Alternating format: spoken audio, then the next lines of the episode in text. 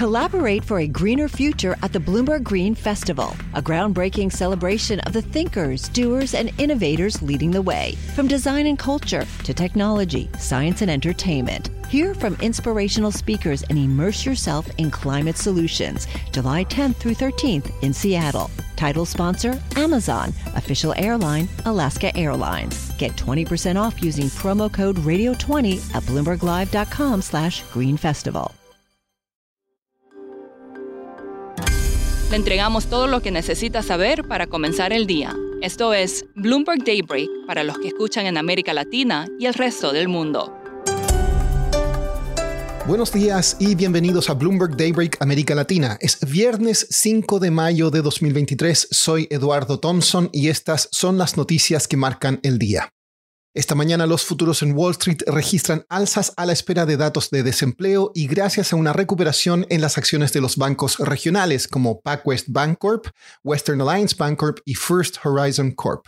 Algunos operadores y analistas del mercado ven que la crisis en estos bancos podría incluso acelerar un recorte de tasas de la Fed.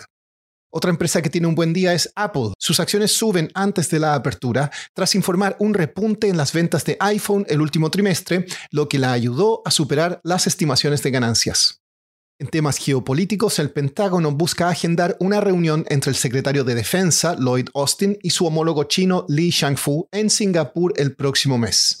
Si Pekín acepta, sería la reunión de personas de mayor rango desde que un supuesto globo espía chino sobrevoló Estados Unidos en febrero los inversionistas siguen prefiriendo el efectivo. Bank of America dijo que en las últimas 10 semanas los flujos a los fondos Money Market llegaron a 588 mil millones de dólares, superando los 500 mil millones de dólares tras el colapso de Lehman Brothers en 2008.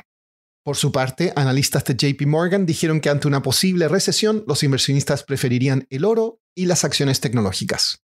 En otras noticias corporativas, Adidas informó resultados que superaron las estimaciones, y la automotriz BMW advirtió de problemas en 90.000 vehículos por airbags defectuosos. Pasando a América Latina, la inflación en Colombia se desaceleró en abril al 12,82% de un 13,34% en marzo. La cifra estuvo por debajo de las estimaciones. Sin embargo, la cifra subyacente subió a un 11,51%. Según fuentes, la oposición venezolana habría recuperado el control sobre unos 347 millones de dólares en cuentas bancarias en Estados Unidos. El Departamento de Estado había bloqueado el acceso a las cuentas tras un vacío en el liderazgo de la oposición. En Bolivia, el Senado aprobó un proyecto de ley que permitiría al Banco Central monetizar sus reservas de oro para así aliviar la escasez de dólares. Como decíamos al comienzo de este episodio, en Estados Unidos desde marzo el mercado ha estado prestando atención a la crisis bancaria que ha llevado a la caída de varios bancos regionales como First Republic y Silicon Valley Bank.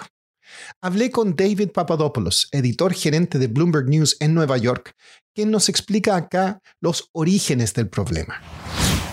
Todo comenzó con el aumento de la inflación hace un par de años atrás. La verdad es que aquí en Estados Unidos nadie, ni el gobierno federal, ni la Reserva Federal, ni los bancos esperaban semejante aumento de inflación. Por ende, los bancos, cuando las tasas de interés estaban muy bajas durante la pandemia, ellos compraban una gran cantidad de bonos a, largo plazo con tasa fija a tasas muy, muy bajas. Después viene el aumento de la inflación, la Reserva Federal se ve obligado a aumentar rápidamente la tasa de interés y al aumentar la tasa de interés, todos esos bonos que los bancos regionales habían comprado a tasas fijas muy bajas, ya el valor de esos bonos baja mucho, ha bajado mucho, ha generado un hueco en los estados financieros de muchos de estos bancos regionales y ya eso genera, crea cierta ansiedad entre los mercados, los depositantes, etcétera, etcétera.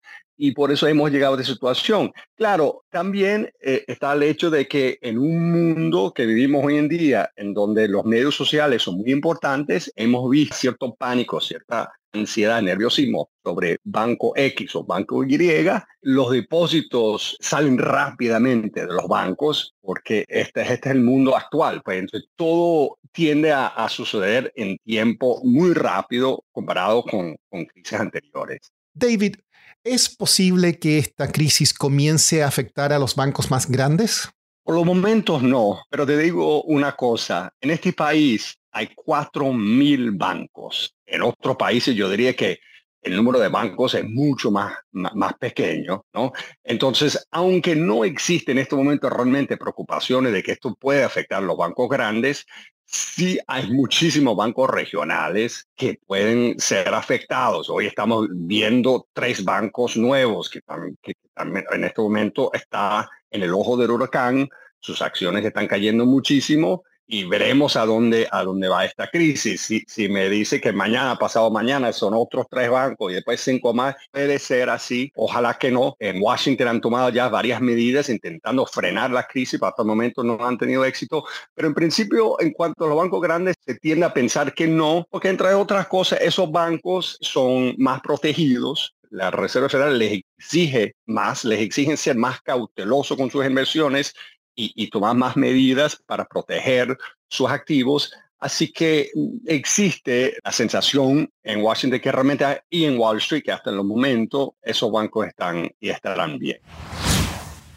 Y para terminar, los Emiratos Árabes Unidos podrían ser el primer estado en el Golfo Pérsico que legalice las apuestas. Eventualmente podría superar incluso a Singapur en esta industria. El gobierno ha negado cualquier anuncio inminente, pero operadores de casinos como Wynn Resorts ya anuncian inversiones en el país. Eso es todo por hoy. Soy Eduardo Thompson. Que tengan un excelente fin de semana. Para conocer todas las noticias que necesita para comenzar el día, revise Daybreak en la app Bloomberg Professional, donde puede personalizar las noticias que desee recibir. También puede suscribirse a la versión solo audio en Spotify, Apple Podcasts o la plataforma de su preferencia. Eso es todo por hoy. Escuche de lunes a viernes Bloomberg Daybreak.